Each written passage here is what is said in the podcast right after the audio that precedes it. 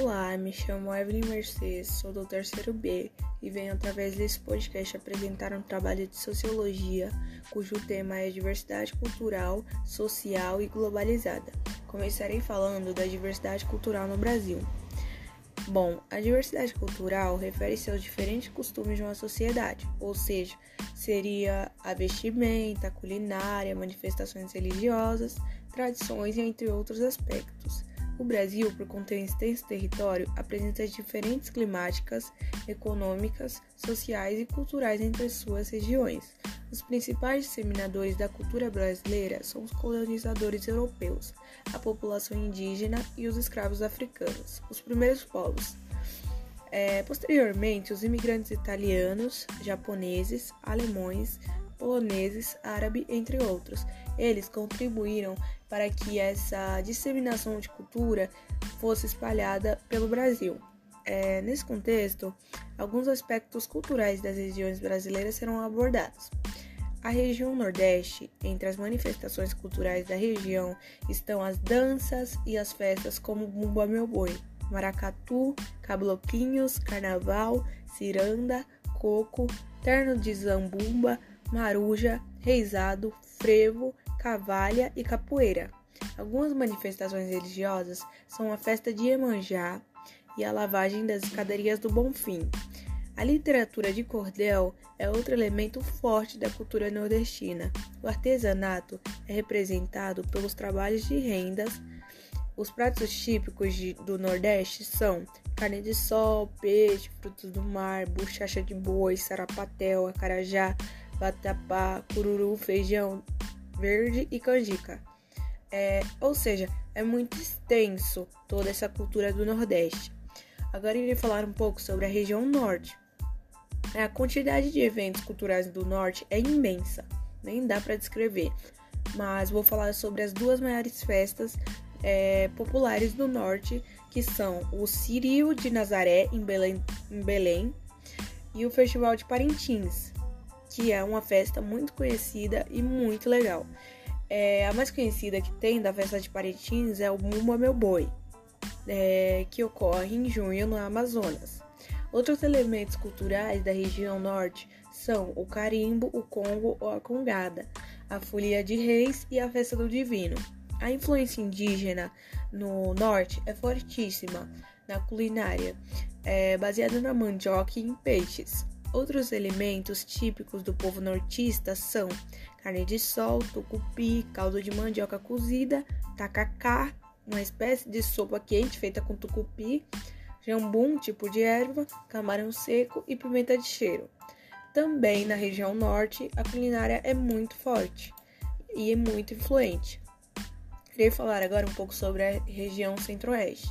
A cultura do centro-oeste brasileiro ela é bem diversificada ela recebe contribuições principalmente dos indígenas, assim como foi a região norte.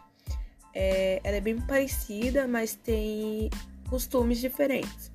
É, ela também recebe a cultura dos paulistas, mineiros, gaúchos, bolivianos e paraguaios. É, são manifestações culturais típicas das regiões é, a cavalhada e o fogaréu, no estado de Goiás e o cururu em Mato Grosso do Sul e Mato Grosso.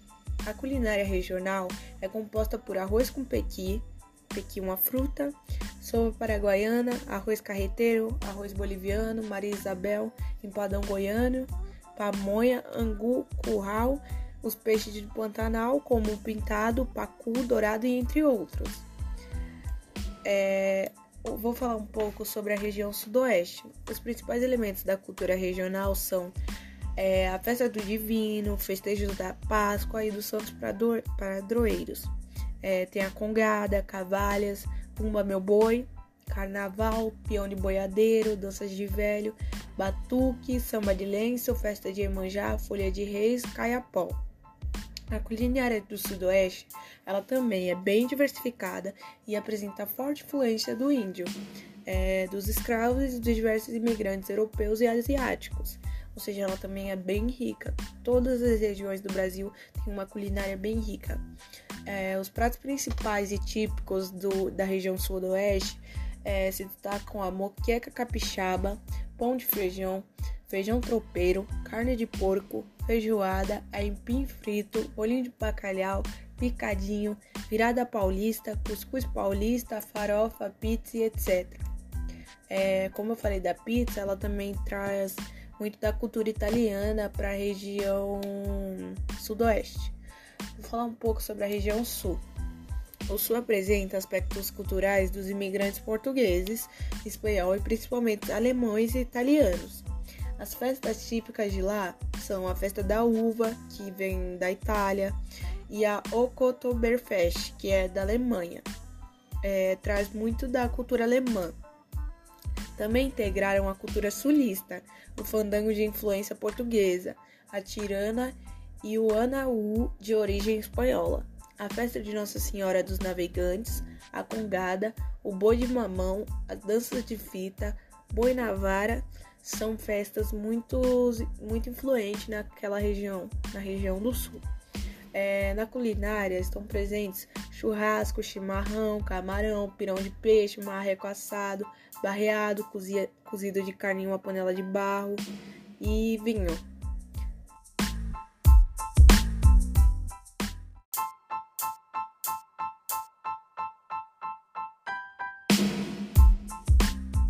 Com tudo que foi citado, consigo dizer que a diversidade cultural ela se refere a costumes e tradições de um povo que pode ser representado por sua língua, crenças, comportamentos, valores, culinária, política, arte, músicas e vários outros elementos, como visto.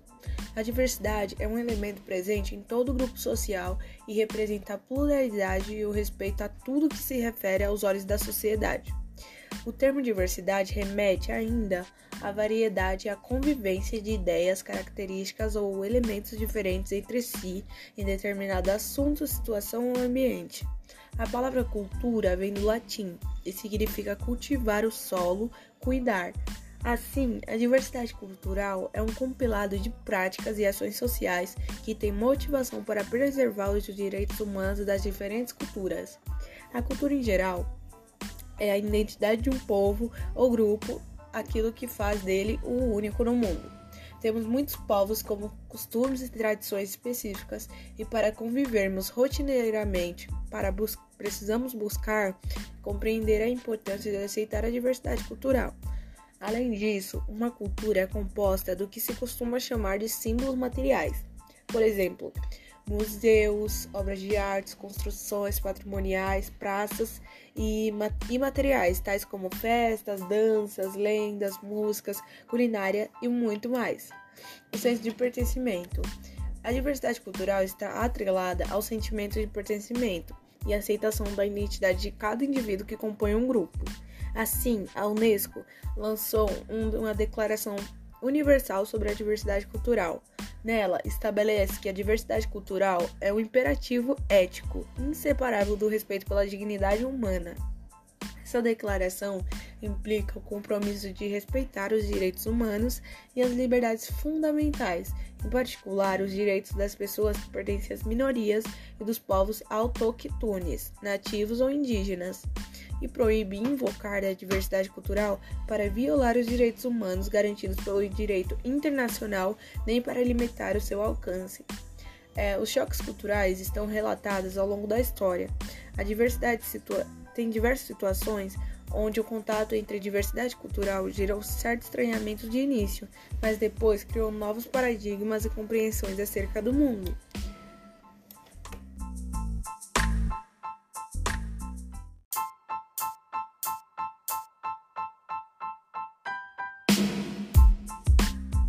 Tendo em vista tudo que foi citado, pensaremos qual a importância da diversidade cultural. A diversidade cultural é importante para reconhecer a pluralidade e para incluí-la na história e poder lutar por dignidade, respeito e qualidade de vida para esses povos.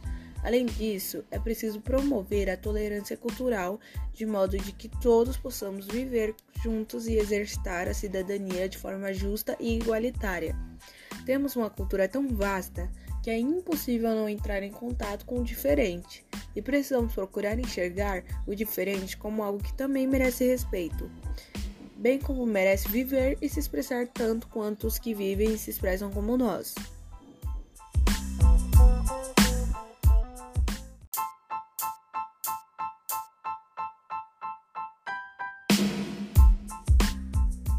Tendo em vista o que foi dito sobre a diversidade cultural, agora irei falar um pouco sobre a diversidade cultural. E a primeira pergunta que você deve me fazer é: o que é a diversidade social? Pois agora irei explicar um pouco.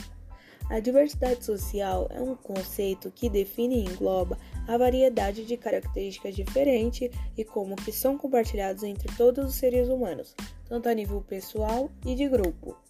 A diversidade social é o alcance ou extensão em que uma comunidade consegue entregar de maneira justa e bem-sucedida o maior número de grupos de indivíduos com diferentes características e particularidades, onde todos gozam dos mesmos direitos e exercem os mesmos deveres. As dimensões em que a raça humana exibe suas diferenças individuais ou coletivas são cada vez mais, fato que se torna essa questão controversa e de tendência, porque atualmente a sociedade ao redor do mundo estão remodelando com base nisso. Com os países se tornando mais diversificados, as ideias e entendimentos sobre a diversidade social continuam a evoluir e expandir, ou seja, elas impulsionam pelo acesso que todos têm para interagir com pessoas ao redor do mundo através da mídia digital, a internet. É, Fala-se principalmente de diferenças de gênero, raça, etnia, idade, crenças religiosas, status socioeconômicos, idioma, orientação sexual, identidade sexual, cultura, origem geográfica, deficiência e entre outros.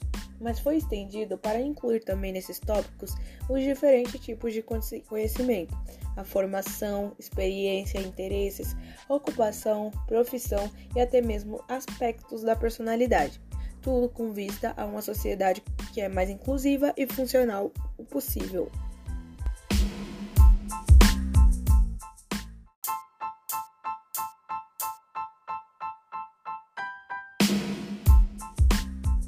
Os seres humanos são tão parecidos quanto diversos.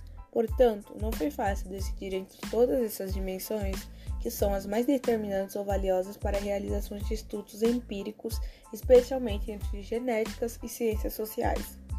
No entanto, muitos padrões, terminologias discursivas e propostas aceitas pela comunidade internacional e pelas ações de direitos humanos são atualmente tratadas na mídia e nos ambientes políticos. A definição é uma delas em que contextos sociais sempre estará vinculada a certos conceitos que são fundamentalmente opostos, como igualdade, equidade, variedade e diferenças. Existem numerosos e controversos debates sobre a natureza humana de um indivíduo, identificando-se de uma maneira diferente dos outros e exigindo respeito por suas diferenças mas ao mesmo tempo identificando-se como os iguais uns aos outros, ou membros de um grupo específico posteriormente exigindo serem tratados como todos os demais. Nesse particular, existem muitas discussões voltadas para as dificuldades éticas, morais e legais de alcançar o objetivo da verdadeira igualdade social global quanto todos os membros que são diferentes e cada vez mais defendem suas ideias com mais força. Melhores abordagens foram alcançadas para abordar essas questões, cunhando conceitos como igualdade de oportunidades, consciência social e responsabilidade social, que melhor protegem e defendem a diversidade, mas também reforçam os direitos e deveres de todos, o mesmo. Dessa forma, procuramos trabalhar para reduzir a desconfiança de que as minorias sociais têm sistemas e instituições como leis, educação e justiça, ao mesmo tempo os torna conscientes das responsabilidades individuais de suas decisões como membros de uma sociedade. A dimensão da diversidade social. Existem muitas dimensões é, e são muito visíveis ao olho do ser humano. São diversas diferenças, como altura, peso, cabelo, idade, cor e entre outras. Mas no mundo das relações sociais e dos autoconceitos das pessoas, as dimensões mais gerenciadas nas quais as pessoas são refletidas ou identificadas são a raça e principalmente sexo.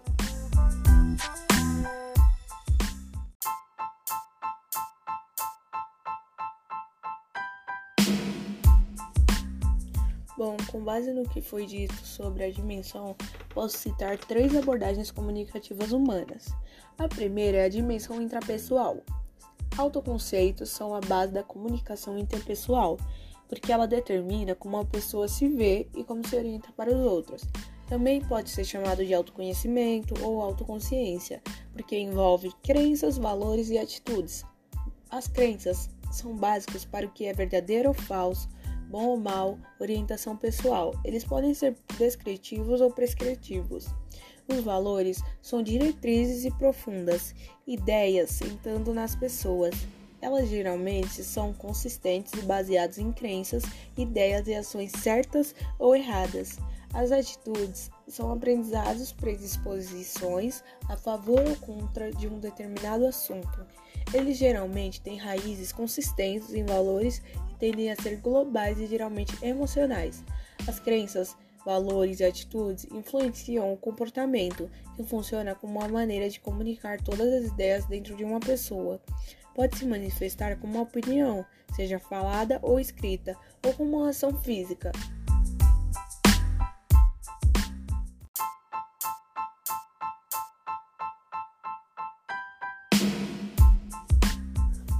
A segunda dimensão é a dimensão interpessoal. A maneira como os relacionamentos se desenvolvem entre uma pessoa e outra é o foco da comunicação interpessoal, e tudo começa no núcleo da família. Os relacionamentos longos e próximos entre os membros da família são baseados no fato de que eles compartilham valores, crenças e rituais semelhantes. Isso varia entre cônjuges, pais e filhos, entre irmãos e entre amplo leque de parentescos com o restante da família, que ultimamente mostra a primeira plataforma de diversos pensamentos e estilos de vida que se relacionam harmoniosamente. Em seguida, os círculos de comunicação nas instituições e organizações educacionais são expandidos, onde são estabelecidas relações pessoais ou profissionais estreitas entre amigos, colegas, entre funcionário e empregador. Além disso, alguns estudiosos sociais incluem comunicação impessoal com base na qualidade do relacionamento e se envolve breves trocas com o vendedor de uma loja, um vizinho no elevador, um garçom, entre outros. Tudo está construindo uma diversidade de padrões de aceitação e expectativa social.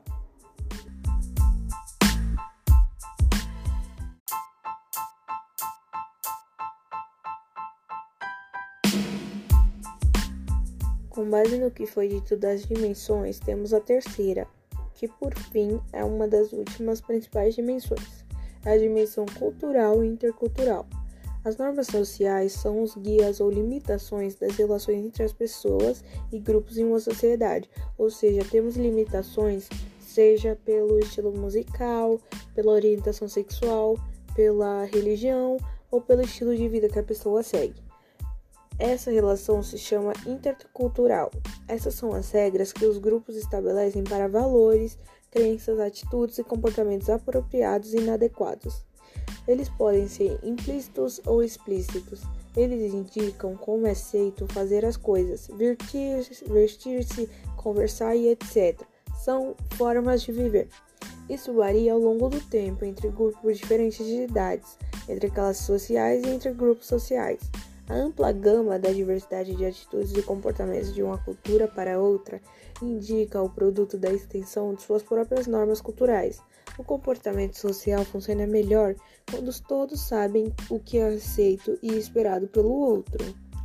As regras podem restringir e controlar as pessoas, mas também lubrificam o mecanismo social em direção à harmonia das partes. Aqui, a consciência social e a responsabilidade da quais devariam conceitos como respeito, aceitação e tolerância desempenham um papel importante.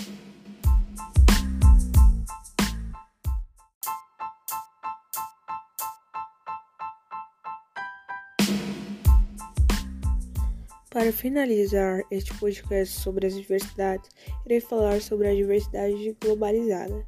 Bom, a globalização é como risco a diversidade cultural. É, muitos pesquisadores e observadores da expoente globalização recente têm manifestado preocupações quanto à mesma. Isso porque, segundo apontamento, elas distanciaram a diversidade entre culturas ao aproximar nações em demasia. Pensando nisso, a Organização das Nações Unidas para a Educação, a Ciência e a Cultura, UNESCO, tem um trabalho digno. O intuito é o da preservação das riquezas culturais, bem como a manutenção de culturas, sobretudo isoladas. A Unesco emitiu uma, uma declaração sobre a diversidade cultural, reconhecendo as inúmeras culturas do mundo como uma herança comum da sociedade. A humanidade, assim, estaria na responsabilidade de proteger e promover a diversidade cultural. O objetivo é o da manutenção das culturas e a permanência da identidade cultural das diferentes nações. Ou seja, a globalização muitas das vezes acaba perdendo, se perdendo entre as diversidades culturais e sociais durante o percurso no mundo. Esse foi o meu trabalho sobre as diversidades. Espero que o senhor tenha gostado, professor,